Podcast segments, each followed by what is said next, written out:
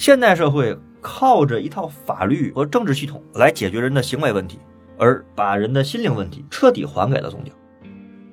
一个无死角的全景监控的社会，带来不了道德上的普遍的良善，而更大意义上会带来行为跟心理的更严重的背离。我们这个名字叫病理学，这个病理学其实是把每个人最恶的部分推演到极致，然后来做预防措施。其实大家都在表演，表演是啥？表演就是人设，惩罚机制越强化，人的表演性越强，人心越不可测。大家好，欢迎收听由大观天下志制作播出的播客《东腔西调》，我是何必。这是我们社会病理学的第三期，我们依然请到了中国政法大学社会学院的孟庆岩老师，和我们继续聊一聊这个话题。何必好，各位东腔西调的听众朋友，大家好。那么，老师在前两期，您和我们一起分析了当代社会互联网技术，包括互联网游戏、手游以及算法，对于我们现代人的肢解，让我们每个人都过得支离破碎，却又乐在其中。同样，除了互联网技术之外，在我们当下的现代社会里头，还有很多其他的非常先进的技术在时时刻刻影响着我们。嗯，比如我们为了公共安全，会在城市的各个角落。都遍布各式各样的监控探头。同样，为了我们个人的这个所谓的安全，我们会在手机上很多的 app 里面都要录你的面部，也要录你的指纹。这一切都让我们看起来似乎时时刻刻都处在一个安全的保护之下，而这种安全的保护是要以自我暴露为代价的。嗯，但是我们在这个过程中又非常的担心，说比如指纹的录入、面部的数据会不会被互联网公司泄露出去？城市的这个监控系统会不会通过这种实时的监控对个人的隐私有所侵犯？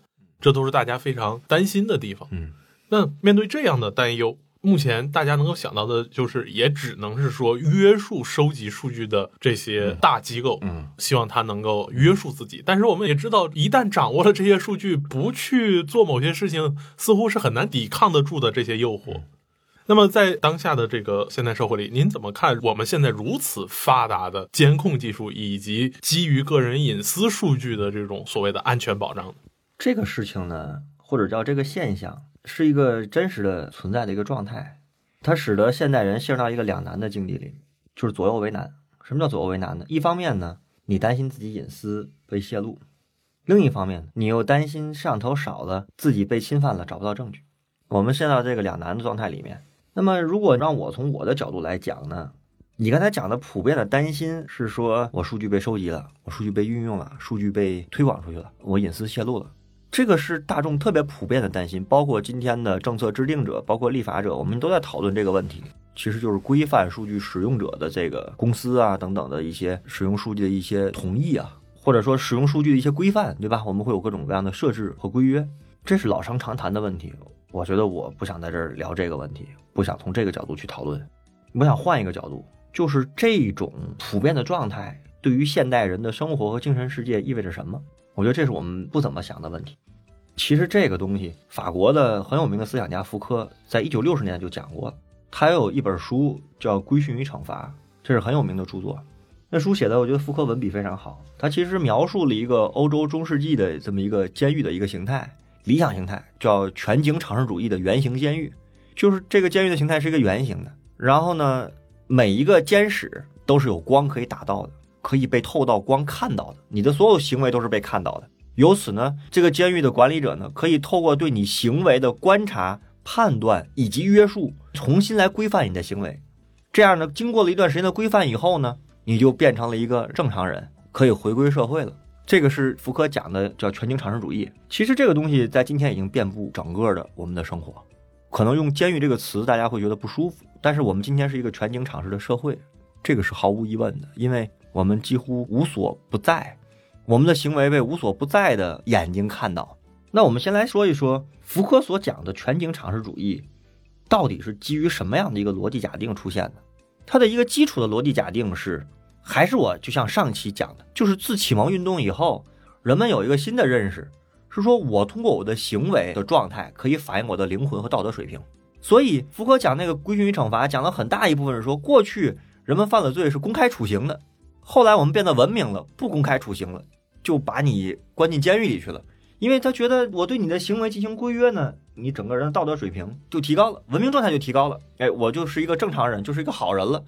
这是一个基础的逻辑设定啊，就是我的行为和我的道德水准之间是有关联的。但是其实福柯这书某种程度上是戳破了这种道德设定或者这种逻辑设定，因为很明显，我问一个最简单的例子，在任何一个国家基本上都是这样的，你有过服刑记录，他会记录在案，对吧？当你回归社区之后，这部分记录在案的人就会变成重点关照的对象。按道理不应该呀，按照原先的逻辑设定，这部分人应该已经好了呀，你不需要再重点关照他了。你为啥还要重点关照他呢？但是因为你有一个另外的一个预设，他们可能还会再犯，就他们只是行为上符合规矩了，但心理上依然有作恶之心。你心里一定是有这个设定的，那么这就带来了一个核心的问题，就是我刚才讲的，如果这个逻辑设定不能够这么推演的话，但我们就按照这种方式来处理人的所谓个人的问题和公共安全的问题，那带来一个什么样的麻烦呢？就是我们经常喜欢说的一个词叫表现，我要表现得很好，我犯了罪。把我抓起来了，然后呢，我在监狱里表现得很好，把我放出来了。但我这个表现呢，不意味着我内心的改变，只是我行为上的改变，又把我放出来了。出来以后呢，我重获了自由，我有可能继续犯罪，因为我的内心没有真正的得到提升，所以表现就成为了现代政治里面特别重要的一个词汇。无论是西方还是中国，都是需要这样。我们都有一个词，表现会带来什么呢？人的行为跟心理真实状态的一种脱离，或者叫背离。他在某些场合。是严重背离的，就是被人看不到的场合，而被人看到场合是高度统一，我符合规定。这个其实是福柯在《规训与惩罚》那个书里面，在他那个基本的理论里面讲的非常清楚的。而现代呢，这个社会随着科学、医学等等各种各样的发展，我们又会发现一个奇怪的趋势：我们普遍觉得这种方式是文明的，越隐蔽越文明，越先进越文明。我们普遍有这样的一个认识。我们总不会觉得今天如果还有公开处刑，我们会觉得那是野蛮的。我们会觉得，哎，这个把人重新规范好了，通过行为啊等等各种教育把它弄好了，哎，这个就是好的状态，文明的演进状态是这样的。但我们却忘了，人性本身就是由善和恶两部分组成的。人都有善那部分，每个人都有，再十恶不赦的人也有。他有人类作为人的最基本的同情心、同理心、善良，但是每个人也都有人性恶的部分。谁都有，都有自私、贪欲、做错的事情逃脱处罚的冲动，这些是刻在每个人就是人性、人类上的本源的属性。而我们这样一种背离，其实是人类从古以来就有的课题。古代人靠什么方式解决这个问题？其实是靠宗教解决的，要求你是内心和行为是一致的，所以才会有修道院，才会让你在此生的生活里面不断的训练自己节俭节制。而现代社会不是这样的，现代社会靠着一套法律和政治系统来解决人的行为问题，而把人的心灵问题彻底还给了宗教。就是宗教只管人的心灵问题，就是行为问题是归法律所管的。犯了法，什么样的程度，什么样的罪名，犯了什么样的法，你就获得什么样的量刑。这个就叫现代社会中的政教分离嘛。过去那个是政教合一的，这个是政教分离，这是一个基本趋势。好，我们讲完了这个基本道理，我们再来看一看你这里所讲到的。如果是一个无死角的监控，意味着什么？我告诉大家，一个无死角的全景监控的社会，带来不了道德上的普遍的良善，而更大意义上会带来行为跟心理的更严重的背离。你无处不在，我的轨迹也可以被捕捉。你刚才说的只是摄像头，我们今天的所有消费记录、所有的出行记录、所有的记录，全都是被固定下来的痕迹，都是有据可查的。那如果是这样的话，给人性恶的部分一点空间都不留。也许你会奇怪，说那这那不是一个好的事情吗？我说这人吧，他之所以是人，就因为他是一个复杂体。我不否认我们的发展方向应该是努力的去提倡好的部分，这当然是每一个社会、每一个政治类型的一个期待。但是我讲的是我们这样的一种机制设计，现代人所面对的这样一种局面，有时候可能会起到反效果。我在所有可被监控的部分要费尽力气的表演，那么会压抑自己。剩下那部分呢？那些暗面在哪儿呢？那些暗面就真的因为这些而不存在了吗？我这里不敢给一个肯定的答案，但我觉得至少要画个问号。那些暗面的部分去哪儿了呢？我总是说，因为害怕承担犯错的代价而不敢犯错，和一个人本来就觉得犯错这件事情是一个错误的、是不耻的，其实是两种人的状态了。我们今天大多数做的事情，其实是趋向于第一种，让你害怕，而不是第二种。这一点比较有意思，就是回到咱们都比较熟悉的这个领域，就是教育领域。类似的这样的机制，其实在这几年已经愈演愈烈。就是为了学生安全，我们大面积的在中小学，就是在义务教育阶段，就将教室里面安上非常清晰的这个安全监控。地方上的一些这个中小学更过分一点，会安完了之后，这个家长们要想在白天看自己的孩子。你可以花五百块钱包月，这个你就能在你的手机上。这种新闻我是从你这第一次听说，我真的没注意一下。你就可以在你的手机上去看到你的孩子白天在干什么。这个时候你会发现，我们的孩子在他步入六岁的时候就开始进入到一个全景场式监狱里面，他时时刻刻都知道老师在看我，家长在看我。我但凡在课堂上有一点小动作，啊，回家都会说你在课堂上没有好好听课。然后就这样被不断的规训起来，而在这样环境下成长起来的孩子，他从来并不会因为监控而去习得对于规范、对于规矩的内心的真正认同。对他只会习得说这东西我不能做，是因为我会受罚。而一旦有一天我不会因此受罚的时候，我就敢去做了。他就什么东西都敢做。是的，而同时反过来是说，也正因为我们的孩子从小就要去压抑自己内心。我们说这是一个正当的人类的阴暗面，或者对于欲望的取向，尽管我们可能认为它并不是太好，我们会在社会规则评价上认为它不好，但是它是一直存在的，人人都有的一个正当的状态。而这种压抑，其实我想您感受更深的就是，当他们离开了强监控的中小学之后，来到了大学，那大量的这种可能心理上的这个问题就会暴露出来。你刚才举这例子，其实有一本书讲的很清楚，就是叫《浇灌的心灵》。那书很好看，不是讲中国，是讲整个世界的现代世界的这个教育体系。我想沿着这个稍微说一点哈，就是这样的一个全景场式的状态，不断的意识到我害怕做这事要受到惩罚，而不敢去做，而不是让他从发自内心的通过某种教育方式让他不想去做，它的差别是天翻地覆的。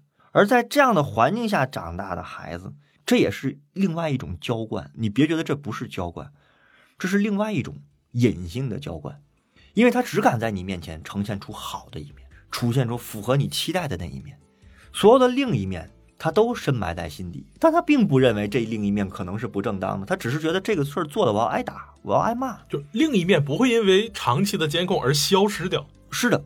他只会更加。我是觉得另一面不会因为长期的监控，因为害怕惩罚而消失掉。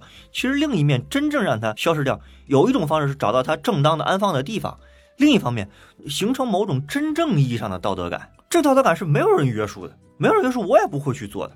我以前总给我自己的学生上课的时候讲，说你们总是只能理解硬性的制度、政策、惩罚，你们理解不了软性的风气。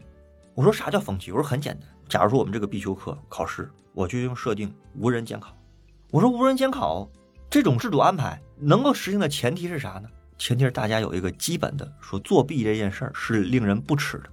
我说如果没有这个设定，无人监考不能搞。为什么？因为无人监考意味着无人惩罚。但凡你不是因为出于真正的抄袭别人是某种道德上的强烈的羞耻，是我的底线而不去做，大家都会去做的，因为它不受惩罚。我说，所以这个制度运行不在于别的，而在于普遍的风气状态什么样。我认为我们今天在培育风气的机制上出了某些问题，就是这里面讲的。我们不讲小孩，大人也是一样，成年人也是一样。你给他设置的是全部的无所不在的惩罚机制，他当然会在这个里面规规矩矩的。但真的能保证一个人二十四小时、三百六十五天、三百六十度全方位无死角吗？你做不到的。你只要做不到这个，那么马上的问题就是。在这些监控之外的人是什么样的，以及人在这个监控之外的状态是什么样的？公司九九六的公司都会有打卡，甚至也会有监管，就不摸鱼了吗？就不划水了吗？看不见的时候可能划的更过分吧。他只要不是对这个工作有着真正的意义上的神圣性的热爱，他就会划水啊。我们这个名字叫病理学，这个病理学其实是把每个人最恶的部分推演到极致，然后来做预防措施。来做惩罚措施，或者说花了更少的精力，去来想我如何让一个人形成某种真正的有些事情基本的善恶是非，我不去做，我不能去做。我们对这些的培育可能相对更少，而更多的重视惩罚，因为很简单，惩罚有直观的效果，也更能够有看得见的结果。这是一个，还有一个，这种状态下的社会状态，其实大家都在表演。表演是啥？表演就是人设。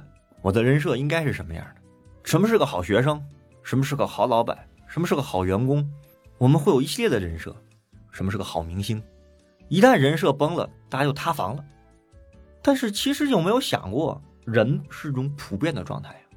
我们中国人有古话“人无完人”嘛，不就讲了这句话吗？所以现代社会的基本机制是用法律规定人的底线，而不是规定高线。法律如果规定的是高线，就会非常可怕的。法律规定的是底线。为什么法律只规定底线？它不违反人的基本的生存、财产、生命的安全就可以。至于法律之外人的高线在哪儿，那是看个人的修养、修为的。而我们今天这个所谓全景场式的社会的存在，很容易给人规定高线。它会带来一个什么样的结果呢？除了上面所讲到那些结果，它要带来一个结果。今天的吃瓜群众特别多，吃瓜群众多就是看到一个人设崩了，就群起而攻之，激起了民愤。但问题是，吃瓜群众本身可能在某些场合呀，也会和那些瓜一样干那些和瓜一样的事情。这造成了一种人与人之间关联的越来越远距离和抽象化。为什么要吃瓜？为什么可以肆无忌惮的开骂？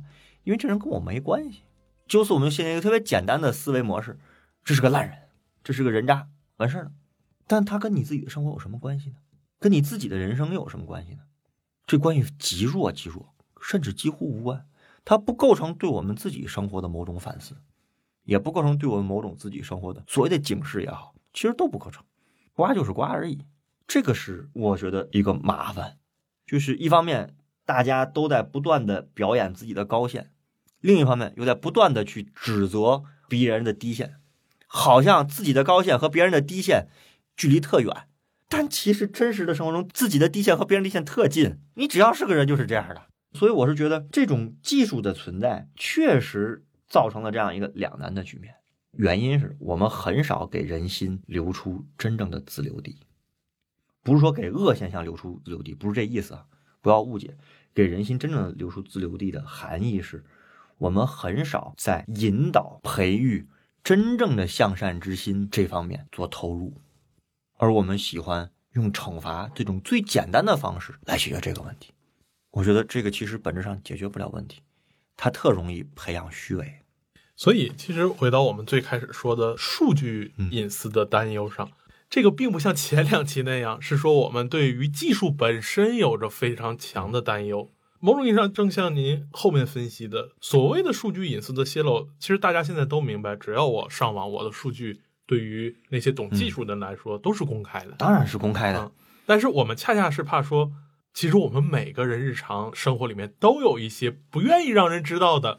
您说的那种小的自留地的那个部分，以免去破坏我的人设。我们每个人对于数据隐私泄露真正恐惧就在于，也许我们每个人都知道，与自己时时刻刻相伴的手机记录的其实是真正的自己，而这个真正的自己有一天被人挖出来了，自己所谓的人设一崩塌，那这个人就社死了。其实每个人的内心的对于数据隐私的泄露的恐惧，并不在于技术有多作恶。而在于，由于这种技术所培育出来的社会风气，对于人的恶已经毫无忍受力。我觉得这么说特别容易让听众引起误解，似乎我们在弘扬恶。但是你反过来说哈，我不是说我们在弘扬恶，我们当然历代所有的文明都希望人类越来越向善。我们是在讲，在人类导向向善的手段上，我认为全景场式的社会的这些机制可能不利于我们导向向善。我认为这不是一个特别有效的机制去引导人们向善，而且还有一个刚才你提到的，就是这几个问题。我想用最后特别简单的两句话来说：我们经常说人心不可测，我告诉大家，越是全景尝试的社会，人心越不可测，因为它只是表演出来的是这样的，真实的人是啥样的，谁又知道呢？越这样，人心越不可测，人心越不可测，风气越没有。反而会说，我们只能越靠越来越强的监管，就越来越强的惩罚机制来解决这个问题。我们举一个美国的例子，枪支泛滥，本来是用这个东西来保卫自我的，是来惩恶扬善的。人人手里一把枪，那就意味着人心越来越不可测呀，是一样的道理。所以，我们简单的说，现代社会从过去的熟人世界变成了一个陌生人世界，本来就加重着彼此之间的防范和猜忌。如果再进一步的通过惩罚机制来去试图构造某种向善的可能的话，我认为可能会适得其反。惩罚机制越强化，人的表演性越强，人心越不可测。这是现代社会的一个基本的命题和病症。我认为隐私的泄露这些事儿啊，几乎是不可避免的。为什么我会说这话呢？因为它取决于掌握我们数据这些人的状态。但为什么我会说呢？为什么越来越不靠谱呢？因为我本身对他就不足够信任，这不就是人心不可测的一个结果吗？为什么我们今天在各个领域特别强调职业伦理？职业伦理不是个惩罚机制，职业伦理本身是一个向善的培育机制，就是这个道理。大家想一想，我们一方面担心自己的隐私被人看到，另一方面又担心自己的隐私没被人看到。因为当你受到威胁的时候，你就担心没有证据。这两个看上去矛盾的，其实是一回事儿啊。其本质设定都是总有刁民想害朕。你想想，就一句话就可以概括这两种现象：掌握着我数据那些人，他们想害我，所以我害怕隐私被泄露；我又担心呢，总有人会不会对我进行违法犯罪行为。所以，我又希望监控都能捕捉到留作证据，就是总有刁民想害朕。一句话，我们就看出来两个逻辑，两个看上去矛盾的现象，其实是一回事儿，是一个底层逻辑。这就是现代社会出现的一个特别大的麻烦。什么时候我们在现实生活中觉得人心没有那么不可测了，才是风气向好的时候？其实回顾这三期咱们集中聊的现代科技，特别是互联网技术对于我们当代社会的影响里面。我会发现，老师您格外关注一点，就是现代的技术核心能够去把握的只有人的行为，而且是数理意义上的行为。对，在这个意义上，它几乎无法去触及到真正影响社会风气的那些看起来、摸起来比较虚的行为准则、道德的这些东西。所以，这个时候就会进一步加重我们的疑问：就是在这个路线上的技术继续发展下去，我们的社会会越来越好吗？不会。你这么干脆，我特别干脆，不是因为我反现代，嗯，我也天天使用这些技术，我也是现代科技进步的受益者和受惠者。你的问题不是社会会不会因为技术而变好，而是技术越来越快、越来越加速，会不会使得社会越来越好？我觉得不会。我们想一想，技术意味着什么？它本质上是一个工具，但今天随着技术的加速，技术变成了什么？技术变成了我们生活本身，它不是我们生活的一部分。衣食住行几乎都被技术给规约了，包括你的阅读、你的社交、你的休闲，几乎都是被一套成体系的技术方式给规定住了。技术越来越发达，人只会越来越笨，大部分人会越来越笨。其实现代自启蒙运动以来，这个现代社会本身也有一个人设，这个趋势越来越好，越来越发展，大多数人应该越来越具有自主性跟聪明。你发现现实是反了，为啥这么说呢？随着手机摄像头清晰度越来越高。摄影师这个职业越来越不重要。过去胶片的时代，拍一张照片要取景、要构图、要看这个光线的时间，包括手稳不稳。今天这些都不重要了，几乎只剩下构图还算是重要的。构图也不重要，因为可以随意剪裁嘛，我可以连拍嘛。你过去拍一个人跳起来，那个是需要技术的。今天我摁住了，从一百张连拍里面选一张就 OK 了，然后加滤镜，加滤镜都调好了。你发现其实摄影师还需要吗？我前两天看到有个视频，里面讲那个手冲咖啡的机器人，他给你做拉花，极好啊。炒菜机器人出现了，厨师还重要吗？你会发现，我们今天做一件事情的成本越来越低，时间成本、技术成本，但是人确实在这个意义上，本意义上的技能在越来越退化。这是我说的，为什么会变得越来越好吗？我说不会。因为我们有越来越多的符合人趋利避害和追求低投入高收益的这么一个东西，这是符合人的本性的，这就是技术给我们带来一些收益。我们在享受它的同时，人在变得越来越虚空，这是第一个说不会的原因。第二个不会的原因还有一个，就是你刚才讲的这样的一个状态。你说我更强调技术只捕捉人的行为，对吧？我告诉大家，这个趋势发展下去，行为本身就会越来越等同于你本身，就是你的表面的行为就是你本人了。你没有内核了，因为你的生活世界就被这些决定了，你还有啥内核呢？这个意义上其实没啥自我，就是我们上一期里面聊到过，它反过来会规定你，就是福柯讲的，就是停在表面，就是人就越来越停在表面了。所以，我们每个人可能都是我们年终的那个数据总结，最后人就特别容易活成这样，你刚才讲的中小学教育，你就说从一个小孩儿从小的时候开始就被成绩规约着，被规范规约着，到大学被绩点规约着，到了工作单位被绩效规约着，这些东西就是他本身啊，他没体会过不是这些东西的处境，他不知道玩儿本身意味着什么，所以我是觉得可能现代社会不会随着科技的加速变得越来越好。我们今天总说要把人的主体性拉回来，这种技术切割的条件下，哪来的主体性啊？也许你会觉得没希望了，这不是别的东西，其实这是这个世界的普遍性，是现代人类命运的普遍性。这也是为什么我们总说，从十七世纪总危机以来，人类到了一个新的历史时刻，其实是几百年来发展的结果，或者说运转的结果。但我觉得这不意味着就是终结的，就是灰暗的，就是历史就画上句号了。因为所有的对这些事情的反思和反抗还都在。我指的反抗不是行为意义上，就是说对这个事情的反思，从这个角度上说没有那么的悲观，总还会有希望的。人类文明几千年，哪会说就此就真的像马克思韦伯所讲的就彻底被铁笼给罩住了？铁笼总有缝隙，铁笼也总有打破的时刻。只不过呢，现在如果你问我打破的时刻是啥时候，我不知道。但是我想，至少我们每个人都可以给自己留出自留地的可能性。很简单，不建立特别工具性的对象化的人与人的关系，不轻易的对某些自己不了解的事情做情绪性的判断和宣泄，把关注点放在自己以及自己身边那些生活是里重要的人的生命历程上。一个人这辈子很长，他会认识好多人，会跟好多人发生关联。你要意识到那些在你生命中定义了你的人的重要性就可以了，而不要用纯粹对象化的方式去对待身边的人和事儿。我觉得这就是起点，也不用这种方式对待自己。就是说我前两天还跟学生讲，不要把自己活成简历，也不要把自己活成培养方案。不要活成纸片人，不要活成一张纸。活这事儿就为了我在这张纸上有好看的数。我说不要这么活着，是一样的道理。这跟我们今天讲的也是一样的。我们不能违法乱纪，我们要清楚的知道这一点，因为这是底线。但是我们也不要为了获得某些奖励，而故意的表演出来自己是一个道德高尚的人。